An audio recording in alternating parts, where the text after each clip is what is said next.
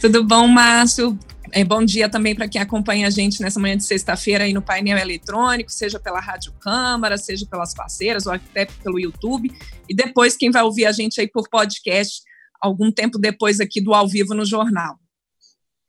Pois é, Ana Raquel Macedo, depois de algumas semanas de pautas bastante consensuais, praticamente votadas por unanimidade, com alguma exceção pontual, essa semana a Câmara teve um pouquinho mais de polêmica, né? principalmente em dois assuntos, um que nem chegou a ser é, votado totalmente ainda. Como é que aconteceu isso? Por que, que aconteceu essa polêmica na Raquel Macedo? Pois é, você foi até é, sutil, um pouquinho de polêmica, teve, foi muita polêmica, né, Márcio? Bastante é. discussão e foi muito interessante do ponto de vista até da experiência do plenário virtual, porque, como você disse, um dos assuntos votados nesta semana é, gerou muito debate, inclusive porque tinha uma é, é, divergência forte dos partidos de oposição em relação a essa votação, que foi a medida provisória 905 do contrato verde e amarelo. Essa medida provisória ela foi editada pelo governo antes do início da crise do coronavírus, e muitos partidos é, de oposição diziam que é, votá-la agora não faria sentido, porque não estaria ligada diretamente à crise do coronavírus. A medida provisória do contrato verde e amarelo, é, a gente lembra aqui, ela mexe com uma série de direitos trabalhistas e ela é, trata ali de contratos uh, previstos é, para pessoas que têm entre 18 e 29 anos e também para quem tenha mais de 55 anos que esteja desempregada aí já há 12 meses. E o que, que ela prevê? Ela prevê uma série de redução de encargos trabalhistas os empresários que contratarem por essa modalidade vão ter aí um, cerca de 70% a menos de custo é, de direitos de, de, encargos trabalhistas na contratação dessas pessoas, e com isso a, tem algumas regras, por exemplo, o contrato é, previsto só, é, ele tem ali é, que ter um salário mínimo e meio, né, uh, ele não pode ser maior do que isso, depois de 12 meses dessa pessoa contratada, até pode haver um aumento desse salário, mas uh, ele vai, aqueles encargos, aqueles descontos nos encargos trabalhistas, vai ser limitado a um salário mínimo e meio. E também, mas prevê o seguinte, que não é, é, é não pode ser usado indefinidamente, tem um prazo ali para uso até 2022, até 31 de dezembro de 2022, e o, o início no 1 de janeiro de 2020 como você falou, né, foi muito, foi o primeiro tema, foi votado esse tema na terça-feira, ele foi o primeiro tema com muita divergência, inclusive com tentativas de obstrução da oposição, e com isso, a sessão, ela se alongou até a madrugada da quarta-feira, foi uma sessão muito longa, é, o relator do contrato de trabalho verde e amarelo, o deputado Cristino Áureo, ele até fez, uma, fez algumas mudanças no texto em plenário, para poder exatamente é, é, permitir essa votação. No fim das contas, ela aconteceu. Né, é, há muitos detalhes nessa medida provisória do contrato verde e amarelo, da MP 905, para quem é, tem interesse, talvez os detalhes, eu sempre falo isso aqui no resumo, né, Márcio, para a gente consultar a página da Câmara, câmara.leg.br, também consultar as nossas reportagens, seja da Rádio Câmara, da TV Câmara, da Agência Câmara, que está ali tudo explicado direitinho, mas esse foi um ponto polêmico. Só que, como você disse, não foi o único. A gente Sim. teve mais votação polêmica nessa semana, inclusive na própria segunda-feira, que isso a gente tem observado, né, Márcio, que é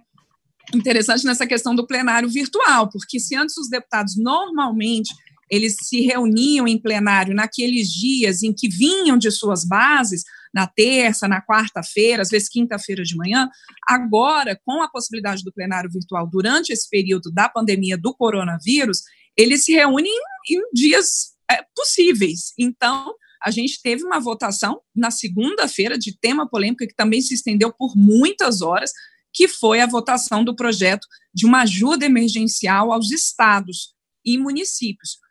E aí teve uma ampla votação, o texto do deputado Pedro Paulo, uh, do Rio de Janeiro, do PP do Rio de Janeiro, mas uh, o, o texto do deputado teve até um amplo apoio, 431 votos a favor, 70 contra, mas a gente teve aí uma resistência muito forte do governo, se o governo não conseguiu colocar ali uma base para rejeitar essa proposta, depois dessa aprovação, houve muitas trocas de farpas e entrevistas de um lado e de outro, seja do presidente da Câmara, Rodrigo Maia, defendendo o texto e essa negociação que foi feita na Câmara, e seja ali do lado do governo uh, e da, da equipe econômica, e mesmo do presidente Jair Bolsonaro e de seus líderes, colocando ali muito fortemente uma resistência em relação a essa proposta de é, ajuda emergencial aos estados e municípios nesse momento de pandemia, de crise do coronavírus. O que acontece, é, Márcio, só para a gente também situar os nossos ouvintes e também espectadores aí pelo YouTube,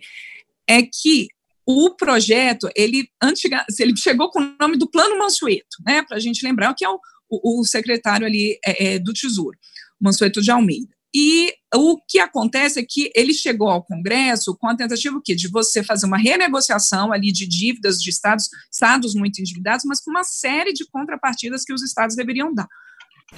Foi aproveitada essa base desse projeto de lei complementar, mas o deputado Pedro Paulo, então, nesse momento aqui, e numa ampla negociação com governadores e também frentes de prefeitos, colocou uma nova perspectiva para esse plano, que é durante esse período do, da crise do coronavírus, do coronavírus entre maio e outubro,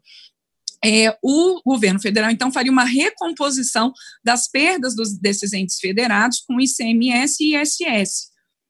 É, no cálculo do presidente da Câmara, Rodrigo Maia, isso dá em torno, um impacto em torno de 80 bilhões de reais. Eles estão chamando assim de um seguro-receita. Se o Estado perder ali uma receita específica com esses dois tributos, é, com esses tributos, é porque o ISS é mais municipal, né? O é, municipal, se perder ali uma arrecadação com o ICMS por conta da diminuição da atividade econômica nesse período, o governo então colocaria ali,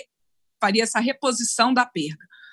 O que o governo alega, Márcio, é, é que do, da forma como está, os estados não estão colocando contrapartidas e o governo está chamando essa negociação e essa, é, esse projeto de um cheque em branco a governadores e prefeitos, e está colocando ali, segundo os cálculos do governo, seriam cerca de 80 bi de impacto, mas mais de 90 bilhões de impacto, e o governo está dizendo que não tem como marcar isso. Então, está um, um, conflito nos números, né, existe um conflito dos números de impacto uh, dessa, dessa medida, é, ela foi, como eu disse, aprovada na Câmara com uma ampla maioria, 431 votos a favor e apenas 70 contra, e agora ela depende do Senado. Lá no Senado, os senadores ainda não têm uma data para votação desse projeto de ajuda emergencial aos estados. Alguns senadores já estão se colocando contra, outros a favor. E o próprio presidente da Câmara, Rodrigo Maia, disse ontem, numa entrevista coletiva, que ele costuma fazer um pouquinho antes ali do, é, do início do plenário, né, das votações no plenário da Câmara, ele colocou que acharia muito é, ruim se o Senado modificasse completamente o texto da Câmara, descartasse a negociação que foi feita na Câmara e colocasse apenas é, um novo texto. Ele acredita, o presidente da Câmara, Rodrigo Maia, que haja essa possibilidade de negociação e de um texto consensuado entre as duas casas e, é, se possível, ali também com apoio né, do governo, numa tentativa de construção com o governo. O governo tem se colocado mais reticente, diz que é, não está se furtando a apoiar estados e municípios, mas está colocando ali uma proposta alternativa, é, que não seria ali por essa compensação como está previsto pelo projeto da Câmara. O governo está dizendo que seria uma proposta que co colocaria cerca de 77 bilhões de reais para estados e municípios nesse período de crise. O, o presidente da Câmara, Rodrigo Maia, tem dito reiteradamente nas entrevistas que essa conta não fecha, que pelos cálculos que ele tem dos técnicos que entram em contato com ele, da própria Câmara também, é que o, que o governo transferiria de recursos para estados e municípios seria em torno de 22 bilhões de reais e que, segundo o presidente da Câmara, Rodrigo Maia, a quantia seria insuficiente para atender os estados e municípios, ela duraria ali no máximo de 45 a 60 dias e não atenderia os estados nesse momento mais sério da crise. Você falou que esse projeto vai para o Senado, Ana Raquel, e teve votação aqui na Câmara também de propostas que vieram no Senado essa semana, não é? Isso, a gente teve de uma proposta ontem, né, o, o projeto 873, é, que é um projeto, Márcio, que teve até uma ampla maioria na Câmara, tanto de governo, como governistas, como de oposição, que, são, que é um projeto que ele amplia em mais de 40 as categorias que podem receber esse auxílio emergencial de 600 reais, que o governo já começou a pagar. A gente lembra, esse auxílio para os informais, esse auxílio emergencial durante o período do, de crise do coronavírus. É, esse auxílio que foi votado pela Câmara e o Senado, como eu disse, o governo sancionou, já começou a pagar, mas o que foi observado lá no Senado quando se propôs esse projeto, e depois os, na Câmara os deputados concordaram, é que muitas categorias de trabalhadores autônomos, de trabalhadores informais, acabaram não sendo beneficiados por essa primeira moldagem do auxílio de 600 reais. Então, por exemplo, eles citaram o caso de pescadores artesanais, o caso de manicures, de motoristas de aplicativo, uh, de, de, uma série de profissões realmente, né, que ficaram de fora. Então, houve essa, esse um projeto que houve bastante discussão no plenário, mas a, a, ele acabou aprovado realmente. Houve ali um, um, alguns ajustes no texto, por isso ele vai precisar voltar ao Senado, mesmo já tendo passado por lá. Então, quer dizer, as três propostas aprovadas pela Câmara nessa semana, elas precisam retornar ao Senado. E, e esse, esse projeto, na Câmara também teve ali algumas questões uh, que vale a pena a gente citar. O, o, a proposta aprovada ela prevê também a suspensão do pagamento da parcela do FIES para aqueles estudantes que não estão conseguindo né, pagar a sua parcela do financiamento estudantil. É, os, houve uma tentativa de, é, de um, alguns partidos, principalmente de oposição, de colocar de, no, no, texto, de volta, a questão de, da ampliação dos critérios de inclusão no BPC, que é o benefício de prestação continuada, que é um outro benefício, não tem a ver com esse auxílio emergencial de 600 reais, e que é um benefício para idosos e pessoas com deficiência é, de baixa renda.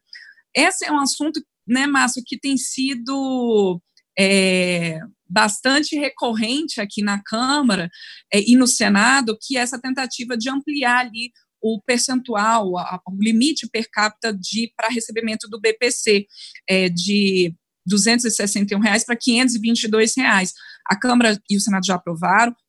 O presidente Jair Bolsonaro já vetou, já houve a queda desse veto, mas por enquanto está suspensa essa questão, né, por uma decisão do ministro do STF, Gilmar Mendes, e o que o presidente da Câmara, Rodrigo Maia, falou ontem na sessão, é que o interessante realmente agora é fazer uma negociação com o governo, buscar uma solução definitiva para essa questão do BPC, para não gerar uma nova falsa expectativa para os beneficiários desse, desse do BPC, né, para que novamente seja votado e haja uma possibilidade de veto do presidente Jair Bolsonaro, que fala dos impactos dessa medida. Então, o, o presidente Rodrigo Maia propôs e os parlamentares, a maioria concordou ali de deixar esse assunto para uma negociação mais profunda a partir do segundo semestre com o governo, numa tentativa de isso não ser novamente vetado e nem suspenso também é, em alguma ação da justiça. E só lembrando, Márcia, a gente falou de Senado e Câmara, acho que vale a pena lembrar que a medida provisória 905 do contrato verde e amarelo, que eu iniciei aqui falando para ela, que foi o primeiro tema muito polêmico e com obstrução a ser votado pelo sistema virtual de votação, é, essa medida provisória ainda tem que ser votada pelo Senado, a previsão dela ser votada nessa sexta-feira pelo Senado, a, porque ela perde a validade na segunda-feira. Perfeito. É, bom, a gente começou com essa polêmica do contrato verde e amarelo. Vamos terminar com outra polêmica, porque ontem houve a troca de comando no Ministério da Saúde, com a saída do ministro Mandetta, ex-deputado federal, e a entrada em seu lugar do oncologista Nelson Taik. É, essa mudança repercutiu bastante no plenário da Câmara, não foi, Ana? Foi mesmo, Márcio. Eu acho importante você trazer, até tinha colocado aqui num dos pontos que eu ia, é, é para eu poder encerrar esse resumo, é, essa questão, porque ontem a discussão no plenário foi muito em cima dessa questão do auxílio emergencial e da ampliação das categorias, mas foi muito também de repercussão dessa demissão do, do ex-ministro agora, né, Luiz Henrique Mandetta, ex-deputado federal, que foi ali no meio da tarde, então todos os parlamentares de diferentes partidos é, é, comentaram essa substituição, lamentaram a saída do ministro Mandetta, é, mas desejaram também que o novo ministro, o oncologista Nelson Taich, Taik, né? Ali eu já ouvi as duas pronúncias, pois né, é, Márcio? É. Uhum. mas a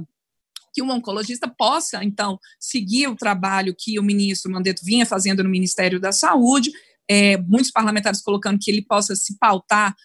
pela ciência e pela é, é, é e manter as políticas de isolamento social. é, há uma preocupação, houve ali a fala de muitos parlamentares nesse sentido, de que o novo ministro não busque uma, é, a flexibilização dessa recomendação de isolamento social neste momento da pandemia do coronavírus. Houve, inclusive, uma nota conjunta divulgada pelo presidente da Câmara, Rodrigo Maia, e pelo presidente do Senado, Davi Alcolumbre, os dois é, é falando, então, é, é, lamentando que, que o,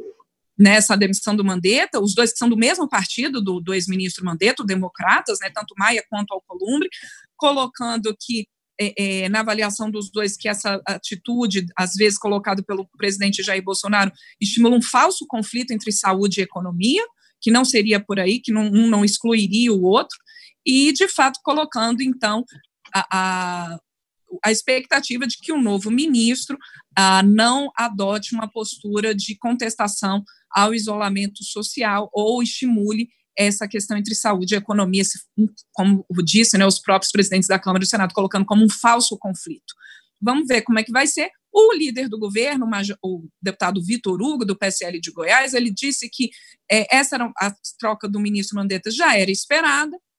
e que é, é, vai, o novo ministério vai sim adotar todas as medidas necessárias com a preocupação tanto na questão sanitária quanto a questão econômica, ele não haja ele não acredita, o líder do governo, Vitor Hugo, que haja uma descontinuidade nas políticas necessárias nesse momento de emergência do coronavírus. Rapidinho para a gente terminar, Ana Raquel, é, um outro ponto que seria votado essa semana ficou para a semana que vem é a questão do auxílio para as micro e pequenas empresas. E, além disso, a comissão externa que estuda ações para auxiliar no combate à pandemia também promoveu, pro, é, programou uma série de reuniões a partir da semana que vem. Esses são pontos que vão abrir a próxima semana. Lembrando que a próxima semana começa na quarta-feira, né, por conta do feriado de terça, não é? Isso, a gente teve ontem uma sessão que se estendeu até muito tarde, mas já foi liberada, Márcio, a pauta, a próxima sessão plenária pelo sistema virtual vai acontecer no dia 22 de abril, como você disse, após o feriado de terça, feriado de 21 de abril, de Tiradentes, e a pauta única, por enquanto, pelo menos, é esse projeto que você colocou de suporte às micro e pequenas empresas, que inclusive houve aqui entrevista no painel eletrônico sobre essa proposta é, e com os deputados é, Ganime, né, e também Afonso Moto. Bom, e como você colocou também, a, a, comissão do coronavírus, comissão externa que acompanha as ações do coronavírus, inclusive o presidente, o coordenador dessa comissão, o deputado Dr. Luiz Antônio Teixeira, é, colocou que a substituição do ministro Mandetta e agora a, a, com o ministro Nelson Tacha assumindo o cargo, ele ressaltou que a comissão vai continuar conversando com o Ministério da Saúde, que é um diálogo institucional, é um diálogo necessário nesse momento tão importante em que o Brasil como um todo está aí com medidas para tentar conter a epidemia do coronavírus. E a comissão estabeleceu então que nas próximas semanas vai fazer reuniões às terças, quartas e quintas, possivelmente de nove a meio-dia, com expectativa de elas serem um pouquinho mais curtas, né, em relação às aquelas das reuniões anteriores, e com essa agenda, como você disse, de próximas audiências públicas, ali é, eles definiram seis temas emergenciais, mas nada impede que outros temas sejam colocados durante essas reuniões. Muito bem, a gente então conversou com a Ana Raquel Macedo, editora-chefe da Rádio Câmara, que trouxe um painel, no painel eletrônico, né, bastante extenso sobre o que aconteceu, e aconteceu muita coisa muito importante na Câmara dos Deputados ao longo desta semana. Bom, a gente volta a se falar na próxima sexta-feira com o que a Câmara vai discutir a partir de quarta-feira, então, dia 22 de abril. Ana, como sempre, muito obrigado e nos vemos na próxima sexta. Com certeza, Márcio. Obrigada aí, bom jornal.